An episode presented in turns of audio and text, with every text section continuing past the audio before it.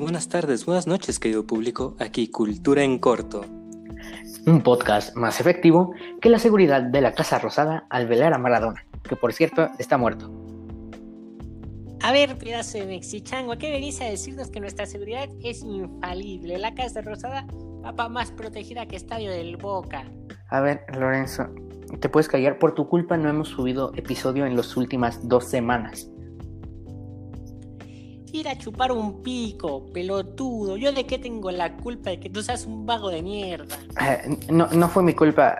Antes de que murieras Mara- Maradona durante su cirugía, nos pusiste a todos los que estamos aquí trabajando de luto.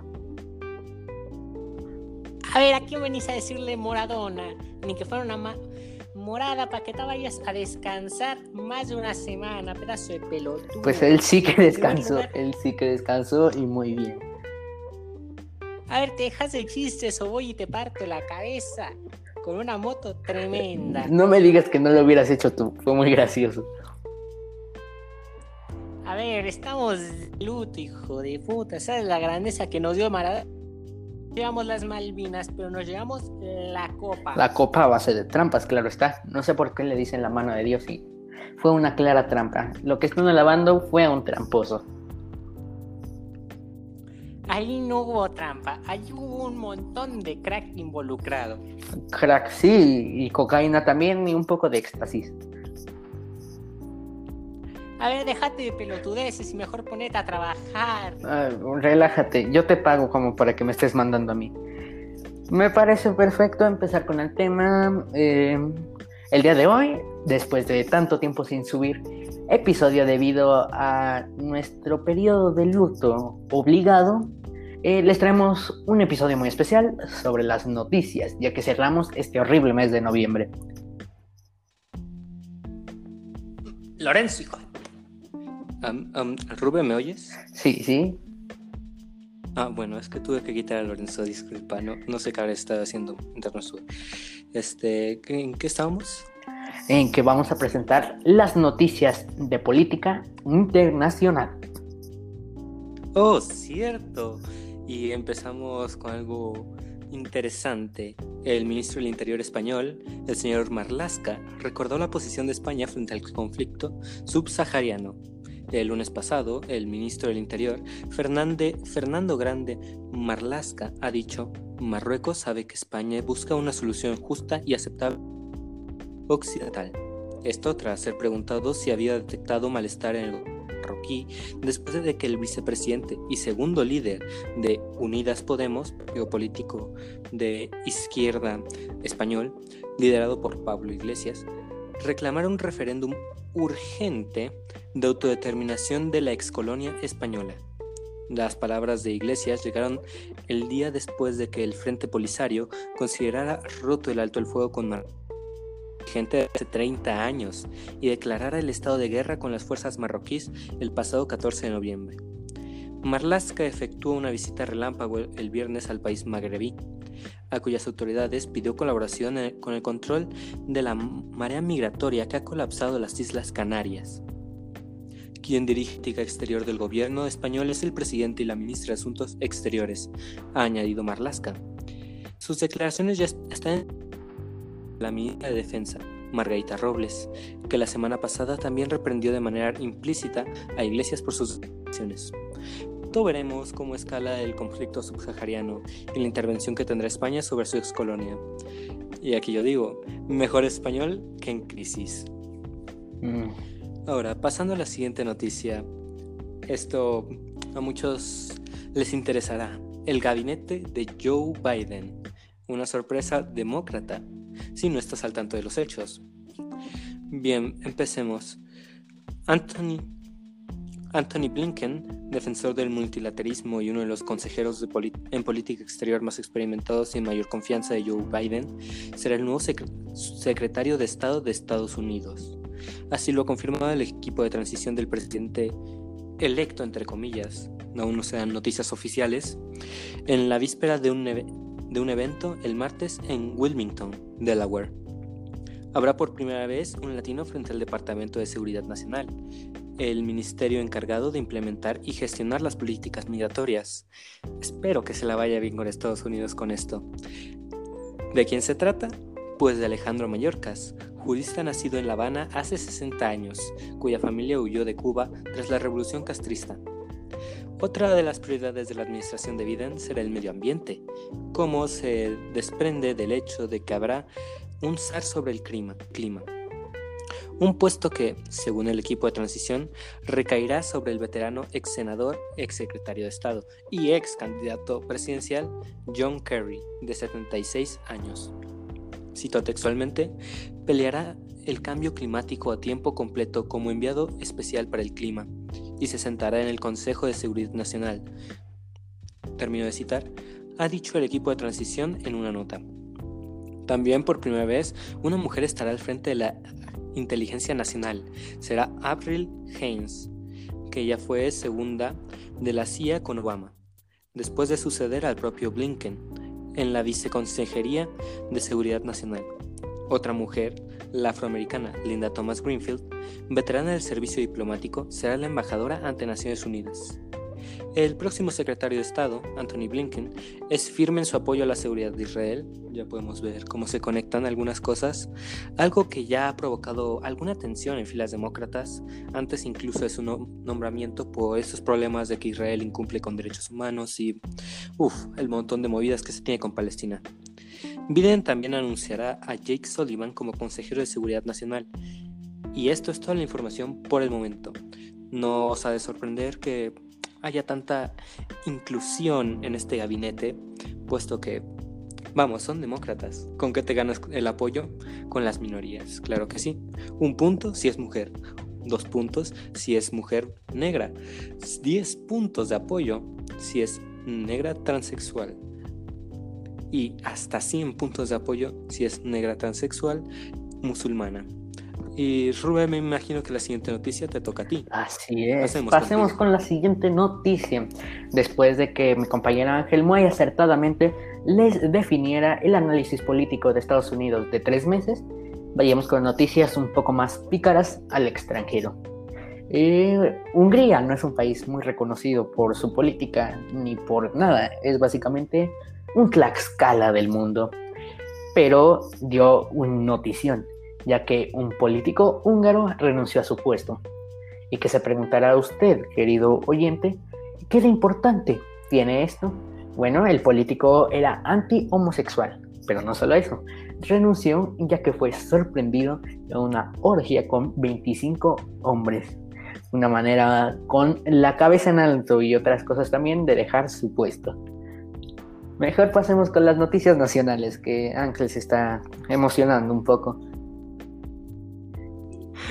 Muy bonito tu chiste imaginarme, pero cosas que pasan en Europa y sus y sus problemas, joder. Bueno, en la política internacional, ANLO reitera que descarta el uso de cubrebocas. Cito, lo mejor es la sana distancia. Termino de citar.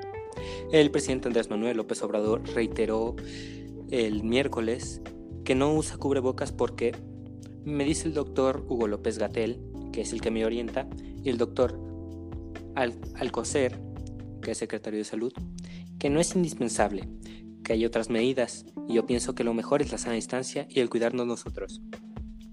Durante la conferencia matutina de este miércoles, el mandatario respondió a una pregunta sobre la declaración que esta semana hizo el doctor Tedros Adhanom Ghebreyesus, un nombre raro sin duda alguna, director general de la Organización Mundial de la Salud, o la OMS, respecto a que llevar cubrebocas es importante, así como la higiene y la distancia física, y esperamos que los líderes sean ejemplo. Yo me guío por lo que me recomiendan los encargados de llevar a cabo toda la estrategia para enfrentar la pandemia, preservando la sana distancia, higiene y aseo de las manos, respondió López Obrador. Cuidarnos es lo fundamental, yo volvería a recordar a todos que nos cuidemos, más que las imposiciones que no salgas, quédate en tu casa, actúa de esta forma o de otra. Además sostuvo, voy de gira si no hay, y no hay mítines, si tengo comunicación con la gente, a veces tengo que subir el vidrio. A mis adversarios no les gusta, pero es parte del cuidado. A ellos no les gusta nada de lo que hacemos, pero si tomo mis medidas, mi precaución, actúo de, actúo de manera precavida. Interesante, pero nunca está de más tener todas las medidas.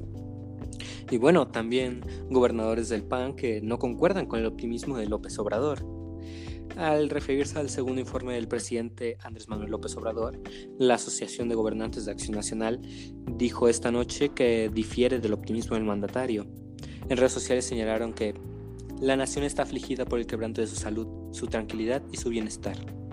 Es indispensable la rectificación, la autocrítica, la admisión de limitaciones y un acuerdo nacional, puntualizaron los mandatarios panistas. Con esto podemos ver que las diferencias entre grupos políticos siguen muy acentuadas y pasará muy buen tiempo antes de que mejoren sus relaciones. En lo tanto, tendremos que soportar un México dividido y que sin duda tardará mucho en salir adelante.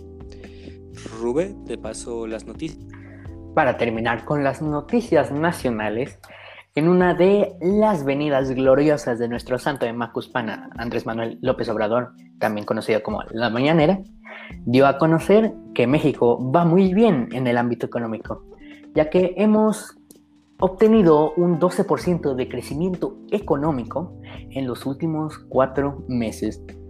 Esto estaría de perlas, diría yo, si no fuera porque en el primer mes de pandemia registramos una caída de 20%, lo cual nos deja, según The New York Times, cerrando el año en números rojos, específicamente a un aproximado de menos 8%.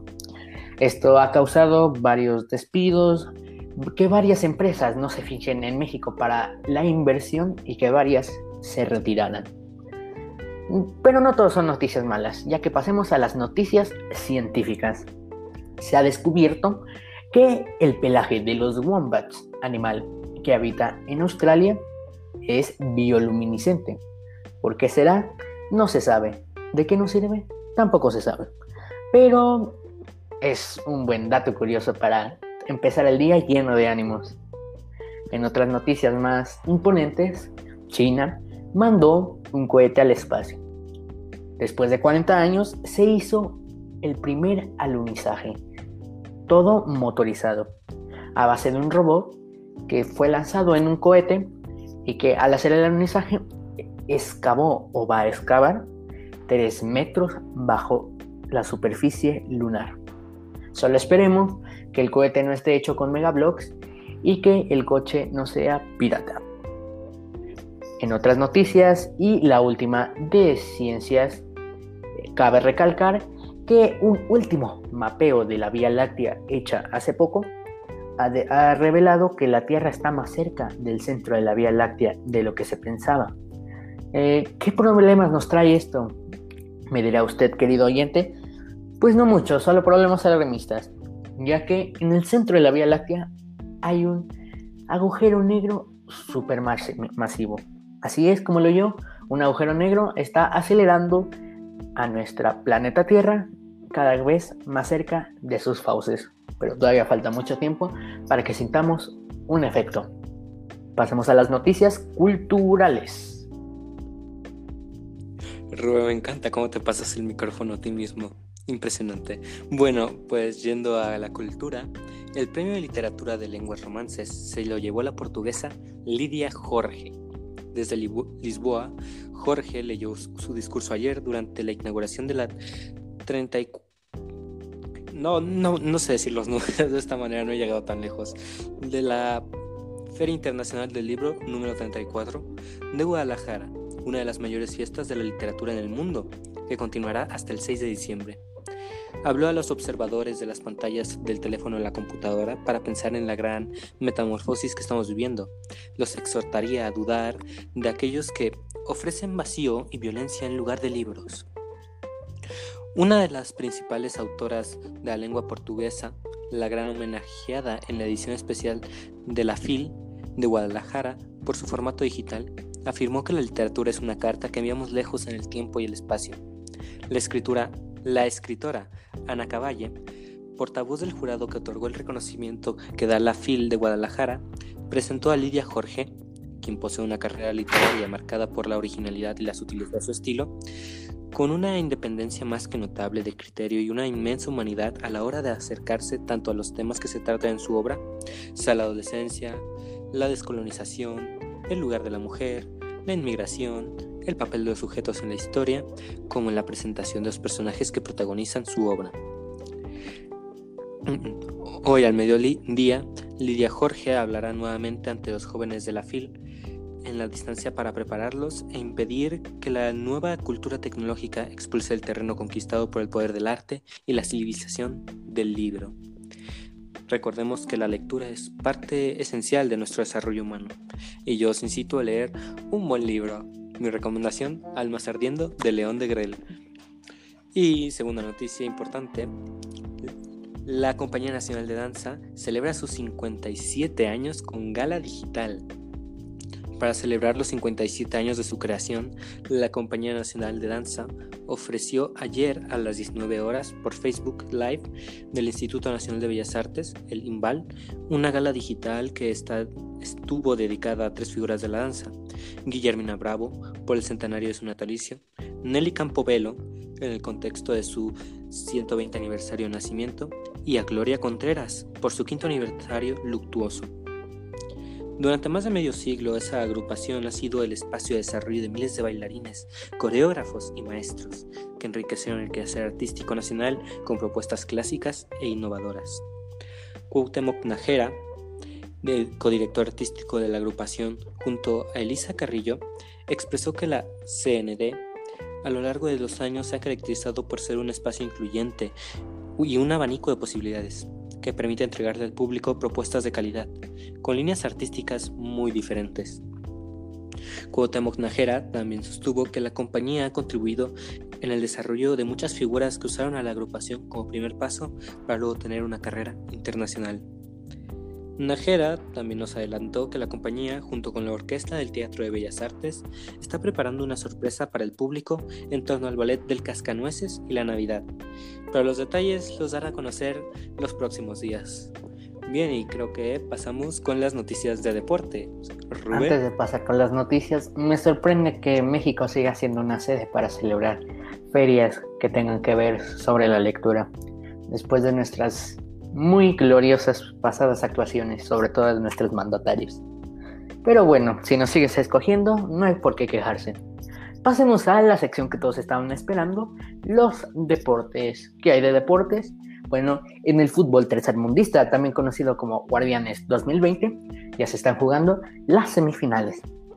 El día de ayer se jugó la semifinal Chivas contra León, donde con una clara ¿Cómo, se impuso León durante ese partido? Salió con un empate lamentablemente ya que Chivas aprovechó un penal que fue marcado al minuto 53. Terminaron 1-1 con gol de visitante por parte de León y se jugará mañana el juego de vuelta. Mientras tanto, hoy se jugará la semifinal Cruz Azul contra Pumas. En otro torneo, la Champions League de la UEFA, el Real Madrid anda un poco cabizbajo, se podría decir, ya que después de sus últimos sobresalientes partidos se encuentra en tercer lugar del grupo B, liderando el Borussia Mönchengladbach y el Shakhtar Besiktas. En último lugar va y en tercero el Real Madrid con pase a la UEFA Europa League. Mientras tanto, ¿cómo va el Barça? Se preguntarán ustedes. El Barcelona va en primer lugar con 15 puntos, Tres arriba de la Juventus, que va en segundo, el Dinamo Kiev en tercero, con pase asegurado a la UEFA Europa League, y el Fenech Radfos, no sé cómo pronunciarlo, en cuarto con un puntito. También el Paris Saint Germain ha estado en pelea contra el Manchester United, ya que ambos cuentan con nueve puntos y por diferencia de goles, el PSG pasa en primer lugar.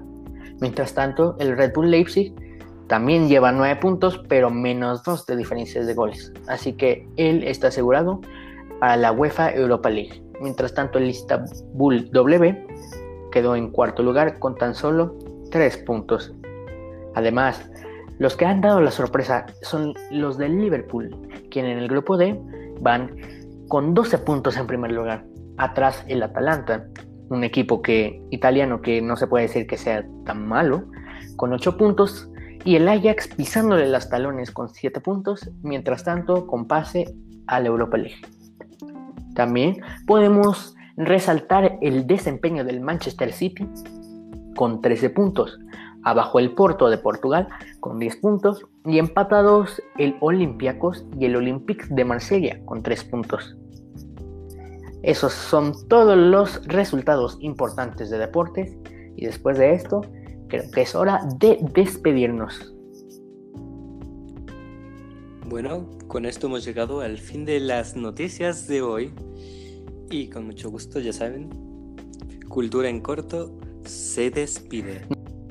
Y con esto nos despedimos. ¿Algo que quieras agregar, Rubén? Claro, hay que recordarles que nos sigan en nuestras redes sociales. En Instagram como Cultura en Corto. Y además, sin consultarle a mi compañero antes, Cultura en Corto ya tiene TikTok, donde podrán consultar los datos más imponentes y la información minuto a minuto o incluso antes de que suceda por cuánto vendiste tu dignidad? No lo sé y no quiero saberlo. Pero bueno, creo que con esto es todo por hoy. Cultura en corto. Se despide. Se despide.